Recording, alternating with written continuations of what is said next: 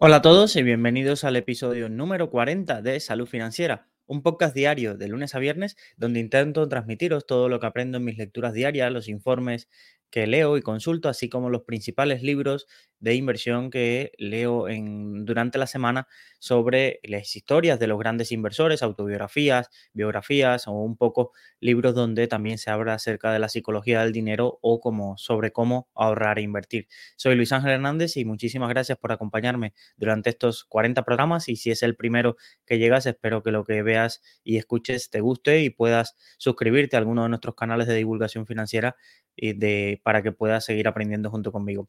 Un poco cerramos semana y ha sido una semana bastante intensa porque la tuvimos el libro de Fernández Pujals y en la parte del curso de la píldora financiera diaria hemos estado introduciéndonos al análisis fundamental.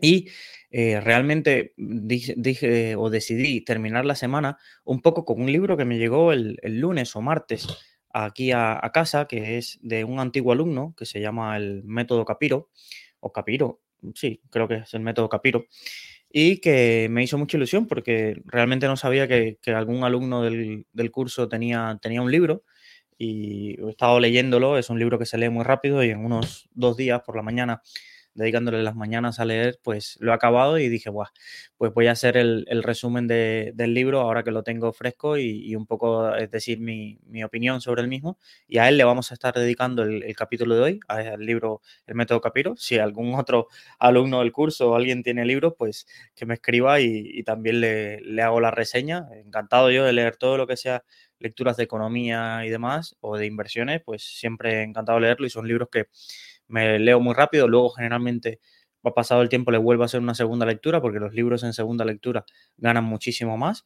Y, realmente de esto, de este libro, vamos a estar hablando en el episodio de hoy, número 40, y también en el curso de la píldora financiera diaria vamos a estar hablando acerca de realmente si vale la pena el análisis fundamental y por qué invertir siguiendo el análisis fundamental y qué deberíamos tener en cuenta en ese sentido antes de adentrarnos en ya la siguiente semana y en siguientes episodios en lo que van a ser los principales ratios, los principales métodos de valoración de empresas, un poco más en profundidad acerca de, este tema. Entonces, vamos sin más dilación a comenzar el episodio eh, número 40 y dice así la frase del día. No es necesario hacer cosas extraordinarias para conseguir resultados extraordinarios. Estas dos frases de Warren Buffett y un poco eh, también tuvimos durante la semana la carta anual de, de, Warren Buffett a los accionistas de Berkshire Hathaway y un poco como buen resumen de también lo que veremos en el curso de la píldora financiera diaria. Para empezar, creo que lo que mejor define un libro podría definirlo el libro quizás es el primer párrafo que, os quiero leer a continuación del libro El método Capiro, que dice así, no te voy a engañar, este es un libro más de los que hablan de ahorrar e invertir. En él no esperes encontrar una fórmula secreta que te permita ir holgado para llegar al día 31 y tampoco un recetario infalible para multiplicar ese ahorro que tantos meses o años te ha costado juntar. Quien te prometa lo contrario es un tramposo. Lo que sí es, es un libro práctico para aprender ahorrar mejor y a que el dinero crezca gracias a lo que defino como la inversión tranquila, sin que tengas que saber de economía, política o finanzas. Entonces, un poco, realmente, y yo creo que es un muy buen resumen del libro, por, y además en la newsletter de hoy lo, escribía así, lo escribía y definía el libro así, que, que muchas veces muchos usuarios de la newsletter, de los cursos y demás me preguntan, recomiéndame libros para empezar. Y, se hace difícil porque generalmente ya los libros, eh, hay muchísimos libros. hoy todo el mundo, todo, todo el mundo tiene su libro, porque es muy fácil, la autopublicación en Amazon a veces ha hecho que cada uno que tenga algo que contar haga su libro, pero realmente son, mientras más eh, libros hay, realmente quizás hay menos variedad de temáticas. ¿Por qué? Porque la gente se ha hecho en su nicho la gente hace su libro de dividendos, su libro de trading, su libro de análisis técnico. Pero lo que es libros que sean una introducción para quienes todavía no tienen definido si quieren ser traders, si quieren ser analistas fundamentales, si quieren invertir por dividendos, si quieren ser inversores pasivos, pues generalmente ese libro un poco genérico que te hable un poco de, vale, vamos a empezar, pero ¿y de dónde saco el dinero para invertir? ¿Y cómo llego a fin de mes? Y luego que haga eso, ¿cuál es el siguiente paso? ¿Y cómo puedo ahorrar en cosas diarias o cómo puedo invertir?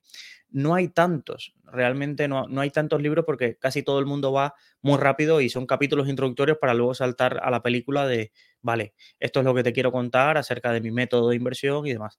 Entonces, este tipo de libros eh, se agradece porque son seguramente el típico libro que le puedas recomendar a tu hermana, a tu compañero de trabajo que quiere saber de cómo ahorrar y cómo invertir, sin tener que darle un libro donde ya se hable mm, puro y duro de inversión o donde ya te empiecen a vender un método o a seguir una metodología o cómo seleccionar determinadas acciones. Entonces, eh, eso sí, un poco como, como lo describo. Realmente, si queréis unos datos muy rápidos, pues es de editorial Círculo Rojo. El autor es Javier Fernández. Es, aquí lo pone una breve descripción del autor. Me hice una, dedicatoria y porque fue alumno del curso de fondos de inversión que antes impartía en Rankia. trabajó en empresas químicas y ingeniería, controlando presupuestos de algún que otro millón y después asomó al mundo del emprendimiento por su propia empresa. En estos años comenzó a ahorrar de forma consciente y comenzó a invertir. Ahora prefiere trabajar a tiempo parcial en proyectos que le motivan, dejando que sean sus inversiones las que trabajen para él a tiempo completo. En Madrid, de 1973, nació el, autor, Javier Fernández, y realmente es un poco lo que cuenta. Se ve bastante auto, no es una biografía, pero sí se ve que es un poco lo que él ha aprendido de forma práctica y algo que se agradece en la lectura de todo el libro es que está muy bien cuidado y releído todos los detalles que, va contando, porque aunque no sea especialista en determinados temas de los que aborda, no hay fallos.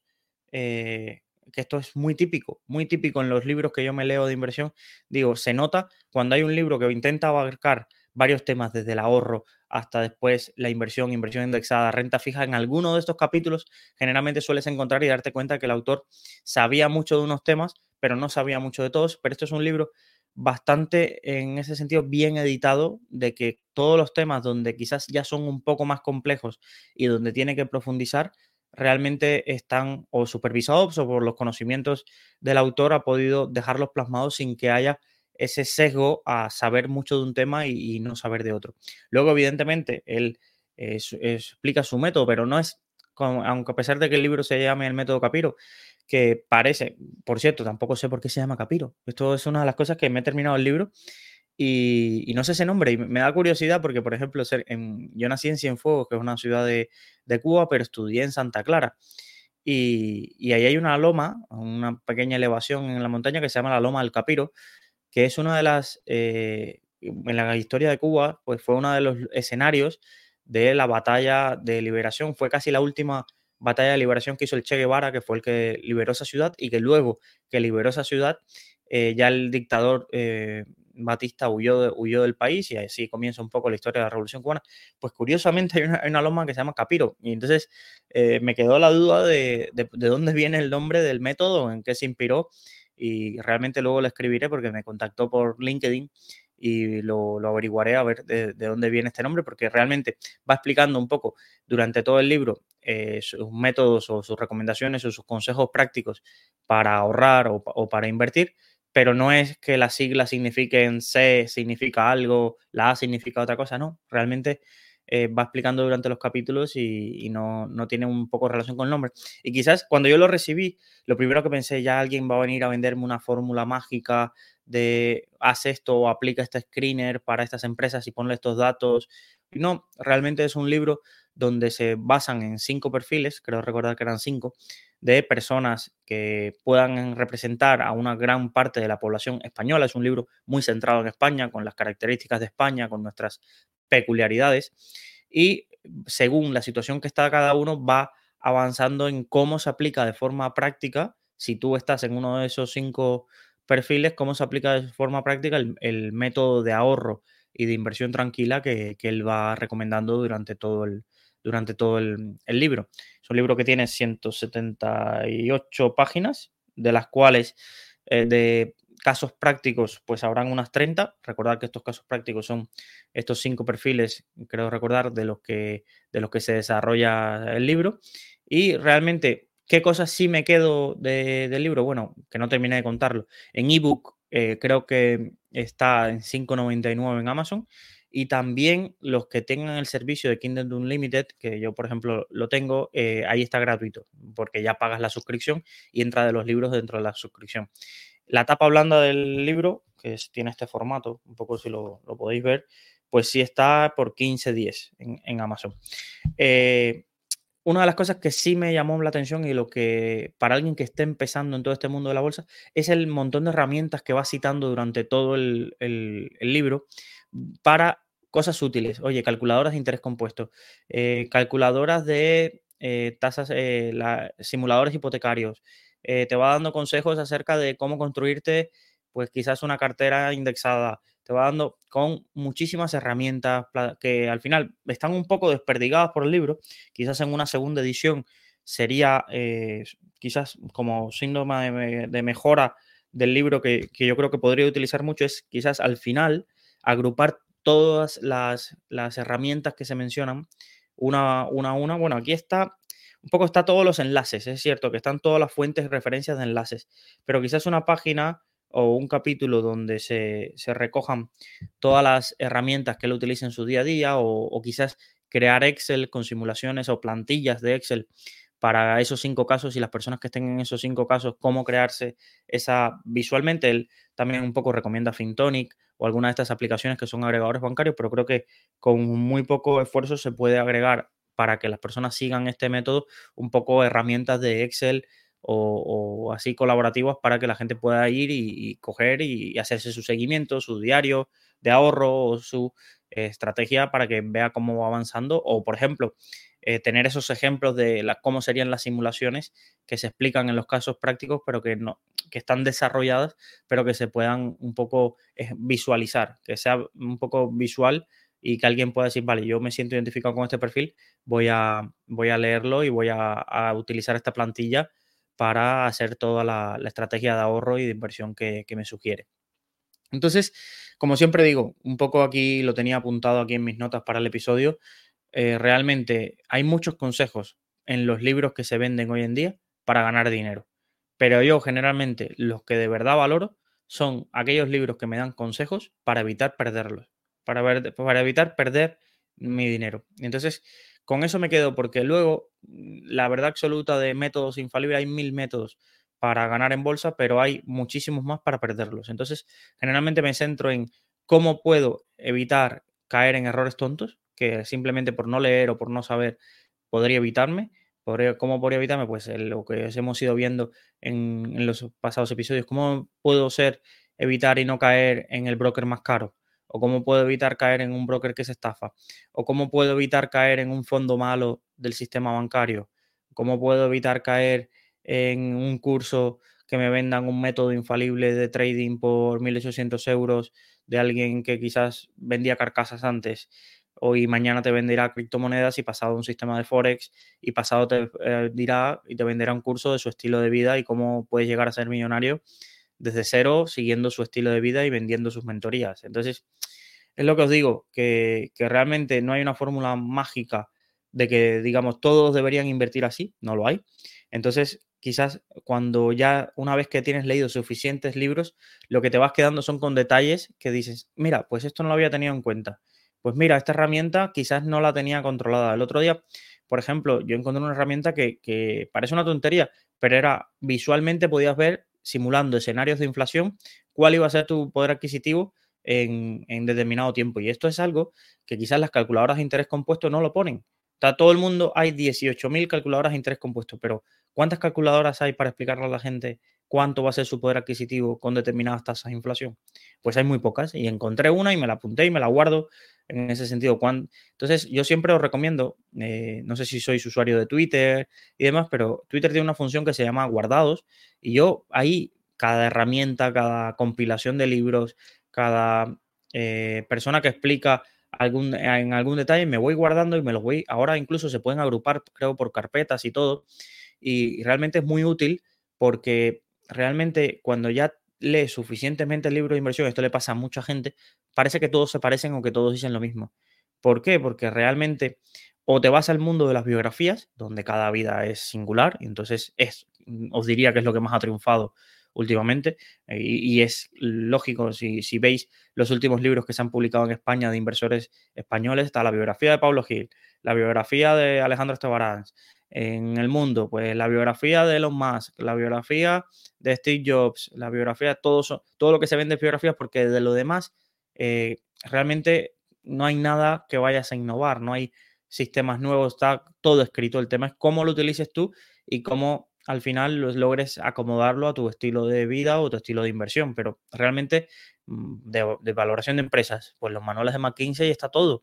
¿Qué, va a escribir alguien nuevo? Pues cositas que va encontrando. Pues entonces te lees el manual de McKinsey y luego te lees el de, el de valoración de empresas de Damodaran y luego te apuntas a su curso, pero realmente luego que va a aportar alguien a ese debate o te lees alguno de los manuales de Pablo Fernández en español. Eh, pero a partir de ahí ya no hay demasiado, es a lo que me refiero, que aportar porque no hay nada nuevo ni, ni ha sido, no es como la física que se van descubriendo cosas o el mundo de la informática y la computación, donde cada vez aparecen nuevos avances. Aquí generalmente en el mundo de la inversión está todo escrito y realmente estamos mirando siempre todo con el retrovisor. Estamos viendo lo que ha funcionado a pasado, que no significa que vaya a funcionar a futuro, porque tiene esto el arte de que, de que también el, mundo evoluciona y, los mercados evolucionan. Hace, por ejemplo, lo que, lo que os conté, hace 25 años en España, la CNMV no dejaba que empresas que no tuvieran beneficios salieran a bolsa.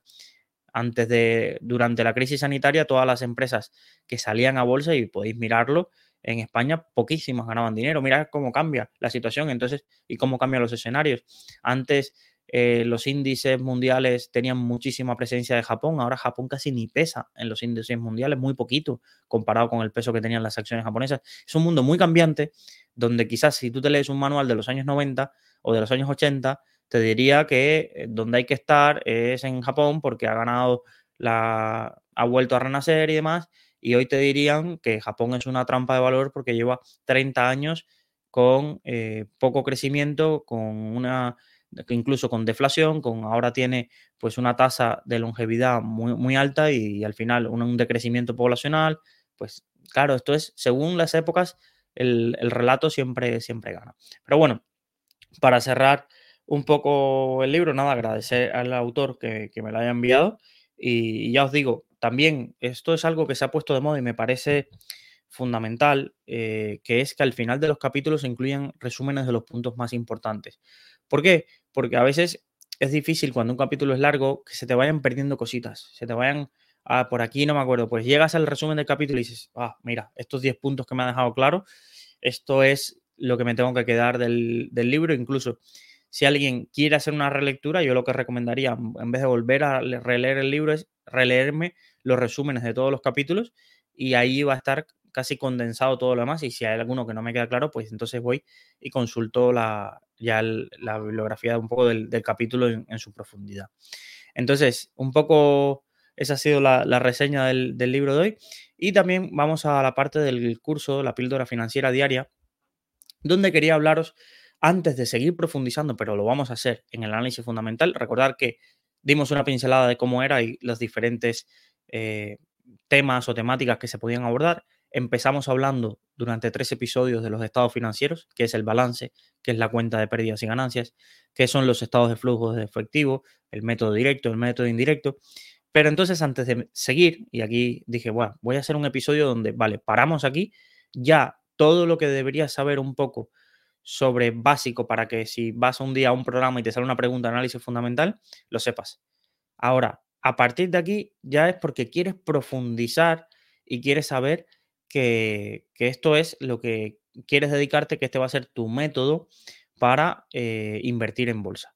¿Por qué? ¿Por qué digo que a partir de aquí? Porque ya vamos a empezar a profundizar en métodos de valoración, vamos a profundizar en ratios, vamos a profundizar en toda la parte cualitativa de las empresas, en todo lo que deberíamos mirar, eh, los métodos de análisis, las ventajas competitivas, todo eso serán a partir de aquí los siguientes episodios.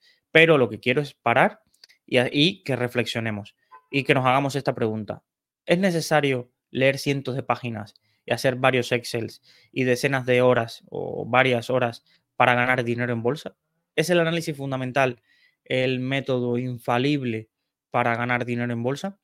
La realidad y, al menos es mi opinión, esto no es, eh, esto no es tablas de la ley o, o teología o cosas así, ¿vale?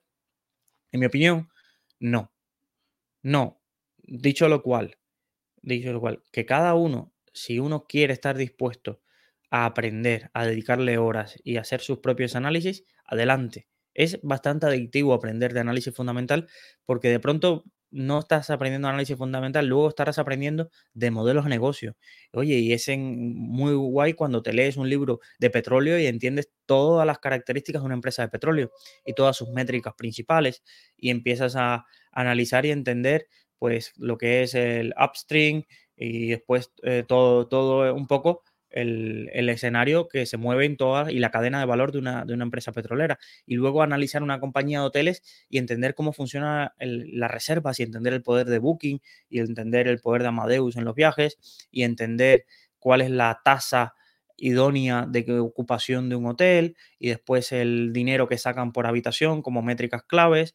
Y, entonces esto es un poco que te apasiona porque aprendes. Y entonces con, todo lo que aprende al ser humano le atrae. Pero, dicho lo cual, que te apasione esto no te va a dar ninguna seguridad de que luego seas un inversor en bolsa. Mm, yo diría que la mayoría, la mayoría de fondos de inversión que existen, al menos en España o en el mundo, si tuviera que decir a qué se dedican más, a análisis fundamental, a indexación o a análisis técnico, creo que el análisis fundamental sería la mayoría de lo que hacen. Es decir, la mayoría de fondos de inversión, su método para invertir es el análisis fundamental. Ahora, que luego ese análisis fundamental se aplique para un determinado estilo de inversión, esto es otra cosa. ¿Por qué? Porque dentro del análisis fundamental nos puede servir para muchísimos estilos de inversión. Lo apuntaban en la newsletter. Nos puede servir si yo quiero ser un inversor en dividendos. No puede ser un inversor en dividendos sin saber de análisis fundamental. Bueno, te puedes llamar, te puedes poner eh, no sé qué del dividendo en Twitter y quedará fantástico, pero realmente si no sabes de análisis fundamental, no vas a poder saber si la compañía tiene un flujo de caja que pueda eh, pagar esos dividendos. Si él tiene eh, el dividendo tiene estabilidad, si no tiene, si no te puedes ver diluido por ampliaciones de capital porque la empresa no pueda seguir pagando o necesite capital para financiarse. Entonces, realmente eh, los dividendos son fundamentales. Si la empresa es rentable, si las perspectivas de crecimiento siguen siendo rentables, qué nivel de payout tiene, entonces necesitas el análisis fundamental. Luego, otro estilo de inversión, el value investing. Si tú, si tu obsesión es comprar barato para vender cuando el precio suba, necesitarás saber si eso está barato, si ese precio es barato o no. ¿Cuál es el precio objetivo? ¿Cuáles eh, un poco los eh, catalizadores que pueden ocurrir para que ese precio objetivo se alcance? Otro estilo de inversión, el growth o el GARP, que es eh, growth a precio razonable. Al final, necesitas saber cuál es la tasa de crecimiento de la empresa. ¿Son sostenibles? ¿En qué se, basa su, ventaja competitiva? ¿Por qué puede tener márgenes superiores a la competencia? ¿El modelo está creado porque basado en deuda o basado en ampliaciones de capital para financiar ese crecimiento? ¿Durante cuánto tiempo tiene la empresa solvencia financiera a pesar de no generar ingresos, eh, no generar beneficios para seguir creciendo. Pues todo esto es necesario que lo entienda un inversor que quiera invertir por, growth. Y luego está quality, ¿qué ventajas competitivas tiene? ¿Qué hace diferente? ¿Cuál es el valor del intangible de una empresa? Pues todo esto son cosas que entran de un, dentro de un abanico muy, muy grande que le llamamos análisis fundamental. ¿Vale? O por ejemplo, el análisis fundamental también es, fundamental, es, me iba a decir fundamental, perdón, es básico para cualquier inversor en bonos o en renta fija.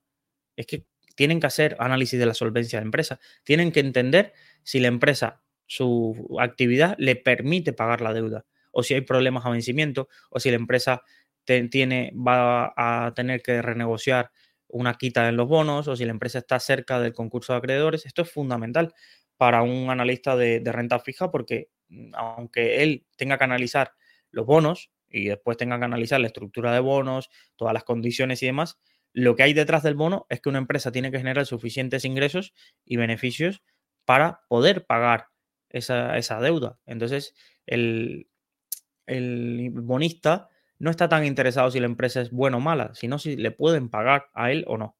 Entonces, ahí se basa clave y ahí el análisis fundamental cumple un papel estratégico para saber un poco la, la solvencia de, la empresa y la liquidez en un momento determinado de vencimiento. Y todo, por ejemplo, una de, las cosas más, claras que, se establecen cuando un bonista eh, compra deuda a una empresa, al final son los covenant, o es que al final no dejan de ser ratios que tiene que cumplir la empresa del tamaño de su deuda, generalmente partido del EBITDA que genera, o algún otro ratio similar que se calculan con datos que se estudian en el análisis fundamental.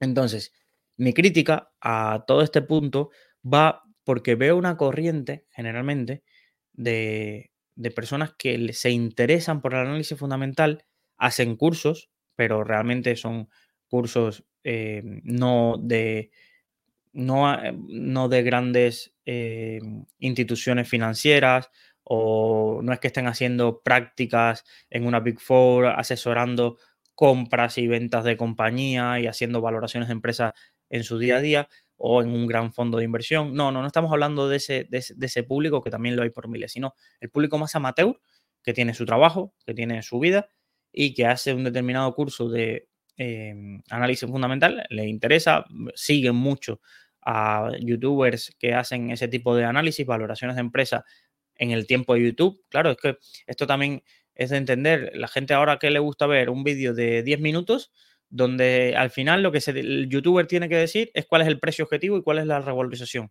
Y todo lo que hay por detrás, todas las horas y horas y horas de trabajo que debería haber hecho o que ha hecho ese youtuber de estudio sobre la tesis y demás, eso nos lo saltamos. Nosotros lo que queremos oír es que esto empresa cotiza 10, pero en 5 años debería estar cotizando a 30 y esto da una tasa de rentabilidad compuesta de tanto y esto no puede caer. Esto es lo que queremos hoy. Y esto es una oportunidad única y, el youtuber no va a hacer un vídeo de, mira, esta empresa está a 10 y está bien valorada. Pues ya está. Eso no vende. Eso no vende. Realmente no vende. Entonces hay que entender lo que hay detrás de también este tipo de análisis que se simplifican muchísimo. Se simplifican muchísimo. Igual, un youtuber cuando hace un vídeo no puede decir y explicar sus youtuber, cuando hablo de youtubers gestores profesionales, no puede hacer un vídeo explicando sus 35 posiciones. Entonces escoge dos o tres, las cuenta y la gente que hace, ah, pues yo voy a analizar estas dos o tres. Claro, te entra el gusanito en esos siete minutos, luego le dedicas seis horas, cinco horas a analizar la empresa, te lees los últimos informes, vas a un screener y te sacas las cuentas, no te cuestionas si los números de ese screener están bien, mal o no y ya pues haces tu tesis de inversión y decides invertir y después entras en un bucle de sesgo de confirmación. Todo solo quieres escuchar a gente que esté pensando igual que tú. El que esté en contra es porque no le ha dedicado horas a ese análisis o el que diga que esa empresa quizás eh, no valga eso, es que tú no sabes, no, te has metido a estudiar esto. se crea ese sesgo de eh, yo, oh, cuidado, yo le he dedicado seis horas. ¿Tú cuánto le has dedicado?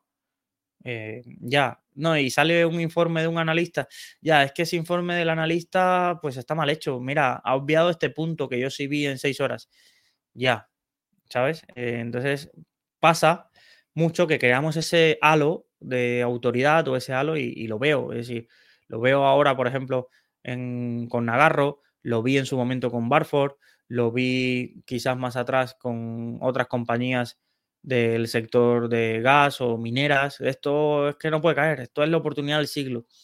Y realmente se crea un halo de opinión donde son grupos o nichos o hilos de foro donde todos piensan igual y donde todos le han dedicado X tiempo a una compañía, pero eso ya piensan que es como, esto no puede ir más porque yo le he dedicado X tiempo y yo me lo he estudiado y yo sé cómo va a funcionar y me sé todos los detalles y yo soy bueno, yo sé, yo tengo una newsletter de 20.000 seguidores donde la gente me dice todos los días que, oh, qué profundidad de análisis hago.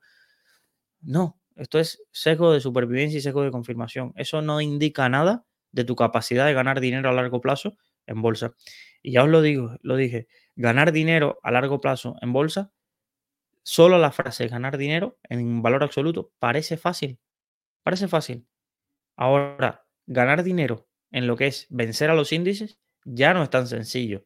Aquí, mira, que tenía el libro del método Capiro. Voy a buscar un apartado donde se hace el resumen del, del, estudio de Pablo Fernández, que es un, profesor, creo, del IS de Navarra. Y eh, tenía el dato de eh, los números de fondos en España que bate al mercado. no que ganen dinero, que bate al mercado. A ver si lo encuentro porque creo que estaba por aquí. Vale, o luego lo buscaré. Creo que uno de cada 83 fondos, de los 500, uno de cada 83 fondos, creo que había 500 fondos en el estudio, había logrado batir en los últimos 15 años al SP500. Entonces, imaginaros, pues esto es lo mismo. En el mundo de Twitter y del análisis fundamental, uno de cada 80 y pico a largo plazo logrará tener una cartera que bata los índices. Entonces, lo que la gente todos piensan es que yo voy a ser ese uno. Es que mira, eh, tuve un año, el 2020, es que dupliqué mi cartera. Y es que al año siguiente un 30 o un 40%. Felicidades.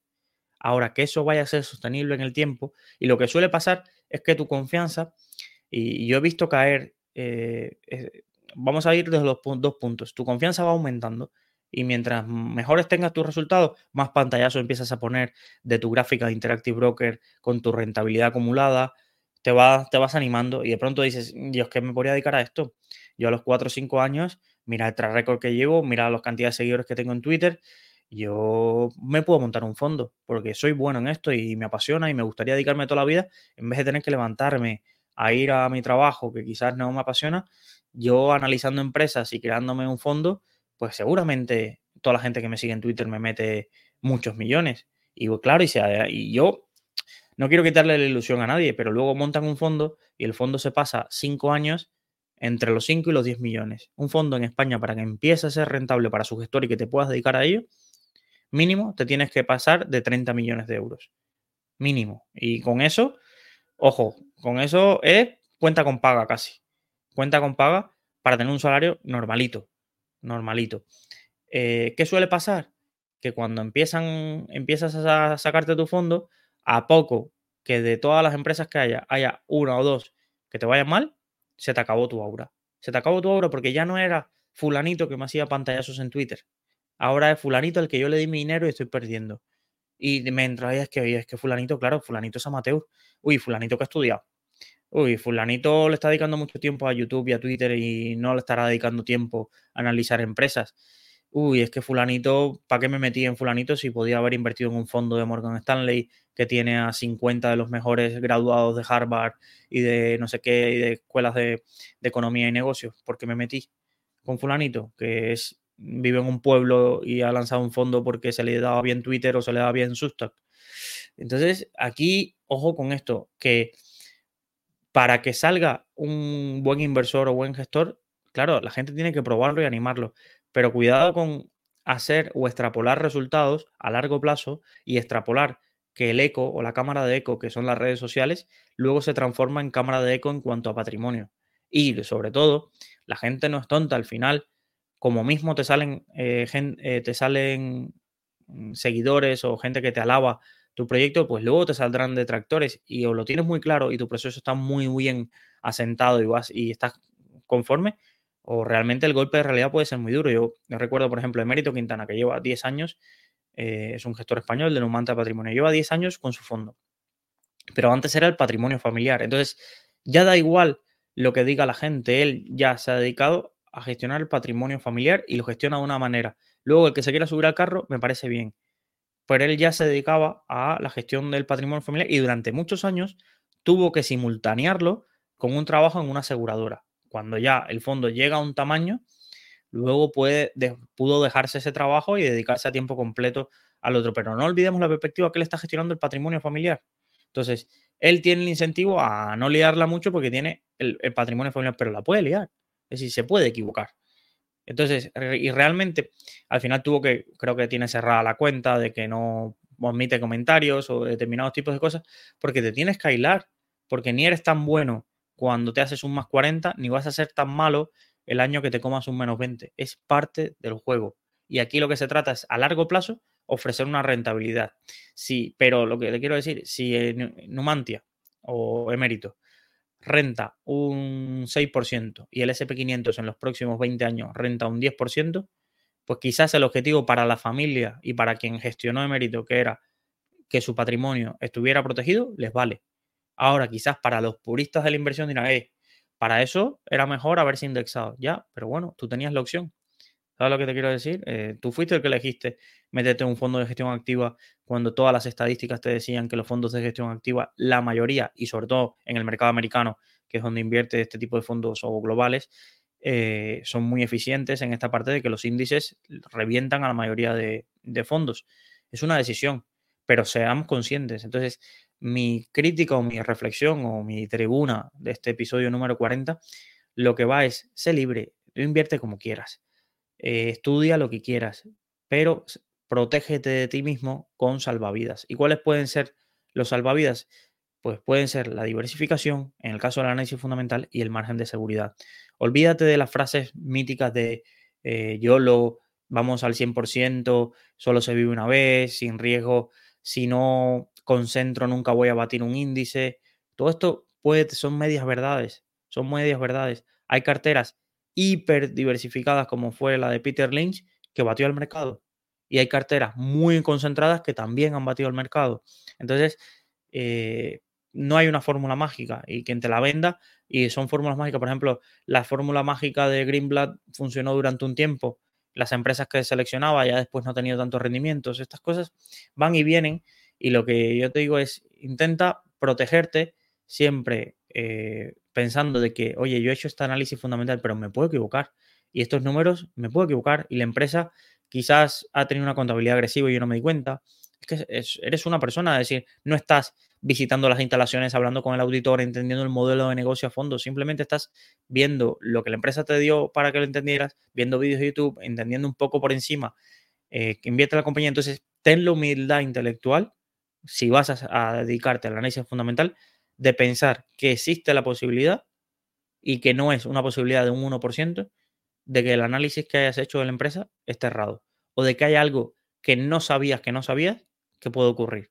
Entonces, protégete de ti mismo y de esa arrogancia intelectual que puede dar el saberte que conoces muchísimo un sector o de que sabes que estás entre el 1% de todos los inversores que más domina las empresas SaaS o que más domina las empresas mineras. Da igual, eso no te garantiza que uno que no sabe nada de empresas mineras, pero se coge un ETF de empresas mineras, tenga mejor resultado que tú. Porque como tú te equivoques y le metas el 20% de tu cartera a una acción y luego el resto te vaya perfecto, pero esa acción quiebre, da igual que sepas el tipo que más, sabe de mineras del mundo. Es que no vas a, batir a un ETF diversificado en ese sentido. Entonces, de esta titulitis y de este número de seguidores se puede vivir, pero generalmente date cuenta de que está bien divulgar, pero divulgar o ser un buen divulgador no significa que vayas a tener mm, buenos resultados. Yo, yo pongo mi ejemplo, mi cartera de fondos, la rentabilidad que, va teniendo, sí, tengo fondos, un fondo que se ha hecho un por dos, luego tengo otro fondo que se ha hecho un más, más 40 y tengo otro fondo que se ha comido un menos 30 y ese menos 30 me hace igual de daño quizás que lo que me alegra el más 40 que tengo en otro fondo de Latinoamérica. Y realmente no puedo decir que yo bata a los índices y si me hubiera cogido un ETF al MSCI World o al SP500 me hubiera ido mejor, sí, pero lo otro lo hago por curiosidad intelectual. Por curiosidad intelectual y claro, estoy analizando un plazo todavía pequeño de 5 o 6 años. Oye, vamos a hacer análisis a 15 años, pero seguramente tengo los papeletas para no ganarle al SP500. Por eso yo, aunque daba un curso de fondos de, gestión activa, al 90% de la gente no le recomendaba eso. No le recomendaba eso. Le decía, mira, en el curso lo decía, esto es por si te quieres dedicar a esto, por si quieres ser un poco más agresivo, por si quieres dar un pasito más allá o si quieres tener una parte de tu cartera que tenga un poquito más de picante. Pero yo lo que recomiendo, lo que recomendaría al 90% de las personas es indexate. Pero no indexate, coge no, todo al SP500 y ya está. No, porque en el fondo, oye, vamos a crear una cartera diversificada. Mete un poco de esto, mete un poco de lo otro. En la indexación también hay matices. Entonces, a mí yo recuerdo cuando yo empecé, pues me encantaba y hacía análisis fundamental de compañías y me ponía ahí a analizar sus números y, ya os digo que más allá del reto intelectual es muy, muy complejo. Es decir, la gente que se dedica a las gestoras, cuando tú hablas con gestoras, que te dedican, que son, fichan a los mejores talentos de España, los ponen en salas a leerse informes de la compañía, a ponerse a irse al avión y a visitar a las empresas, lo vienen a ver los directivos a sus oficinas a Cobas, a Valor, a Bestinvera, todas estas oficinas todos los días se pasa una empresa por ahí, pueden pagar asesorías de especialistas para que le implique la industria. Y aún así, no es tan no tienen resultados, tienen resultados buenos, en algunos casos muy buenos, en otros tanto, pero no es que le saquen demasiado a la media del mercado. Entonces, lo que te pregunta es, ¿vale la pena todo ese esfuerzo? Pues no lo sé. Pues no lo sé. Entonces, también ese, ese punto es, es importante y, es un poco la, reflexión que os quería dar porque, porque hay muchísimos matices en esto y, nos pensamos que todos somos Warren Buffett porque Warren Buffett y Peter Lynch lo explicaban sencillo. Sí, lo explican sencillo, pero luego de lo que hay detrás no lo estás viendo. Su dedicación, las horas que le dedican, su capacidad de saber que pueden permitirse a largo plazo, es decir, que están hablando de 50, 60 años. Entonces, esto es, es difícil y, realmente, yo os digo, como curiosidad intelectual, preferiría 10.000 veces que le dediquéis a aprender de manuales de valoración de empresas, de sectores y demás, a que os metáis a hacer gráficos y dibujar líneas de tendencia y ese tipo de cosas, porque sinceramente de eso creo que como para, ni para cultura general integral te va a valer buena parte. No es que sea crítico que diga no utilicéis análisis técnico, nadie gana dinero con análisis técnico, no, no va de eso no me protejo ahí porque eh, conozco a personas que se dedican a eso y modestamente ganan dinero y es una forma como todo, como cualquier otra. Pero digo que como reto intelectual creo que me parece muchísimo más eh, enriquecedor entender cómo funcionan las empresas porque después entiendes cómo funciona el mundo. Y entiendes, por ejemplo, cuando entiendes las aseguradoras, entiendes luego tu seguro y de, qué depende el seguro o depende cuando entiendes el sector de los coches, aprendes un poco de toda la industria automovilística. Es, creo le veo muchísima más utilidad práctica en la vida, aprender por hobby de análisis fundamental que análisis técnico. Entonces, por eso siempre os recomiendo esa parte de ahí. Pero lo que os alerto es, cuidado con no convertirte en la vera de las vanidades, porque aquí veo, voy a decirlo así, muchísimo flipado, que es, no, esto tiene que valer esto, y vale esto, y de pronto hay cuentas que se ponen de moda, personas que se ponen de moda, y al final luego terminan sacando un fondo y los resultados son realmente normales. No voy a decir ni mediocres ni malos, normales, normales. Y luego terminan muriendo porque no captan patrimonio, porque se olvidan que, luego hay que ganar dinero. Y luego los fondos son un negocio y necesitan ganar dinero. No, ya es que yo no gano dinero porque me he montado un fondo y tengo que cumplir la normativa USIT que me, me obliga a diversificar. Ya, pero es que no es tu dinero, es dinero de los demás. Si querías montarte, pues te haces una cartera en Interactive Broker y ya te, te haces tú el riesgo que quieras y la concentración que quieras. Pero si vas a gestionar dinero de los demás, pues lo que hay que evitar que lo metas todo a una acción. O en todo caso, pues busca más patrimonio, montate un hedge fund y ahí cada uno que haga lo que quiera con, la diversificación que quiera y, lo que quiera seguir.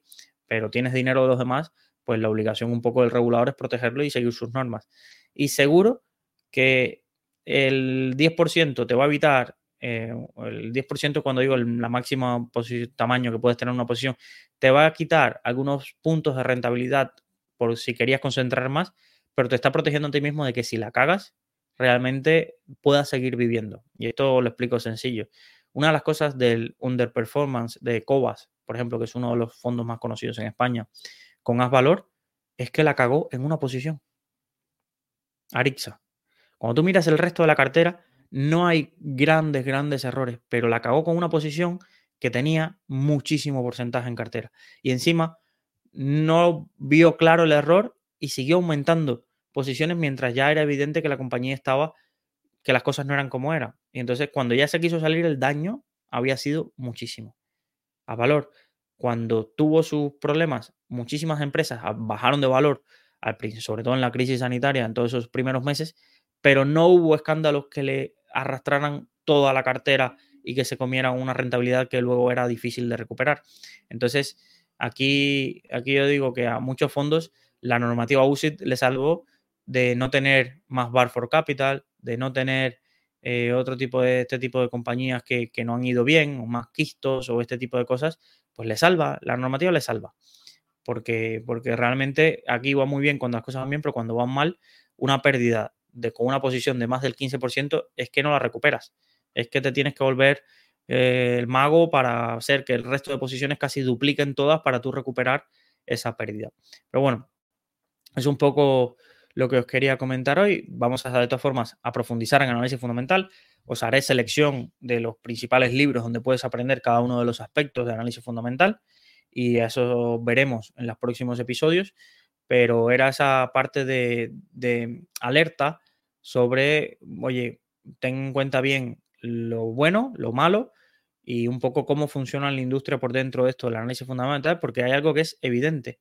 Estás compitiendo contra miles y miles de analistas que son contratados por los mejores bancos de inversión con sueldos superiores a los 50.000 euros, a los 100.000 euros en Estados Unidos, a las principales personas de las consultoras que hacen transacciones de, MA y, realmente tú qué puedes aportar o cuánto conocimiento tienes contra ellos y ellos realmente su tasa de acierto es bajísima.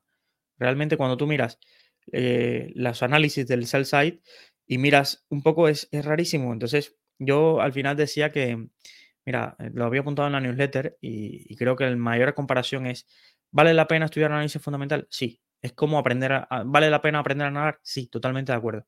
Pero ahora, vale la pena aprender a nadar, pero sabiendo que tú no vas a ser generalmente campeón olímpico. Y si quieres ser el campeón olímpico, tienes que tirarle seis horas a la piscina al día.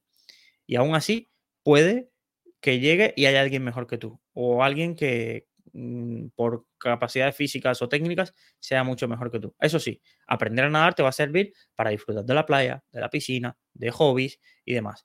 Lo que tampoco aprender a nadar te va a valer para decir, pues yo me puedo lanzar en el medio del océano y me salvo, porque sé nadar.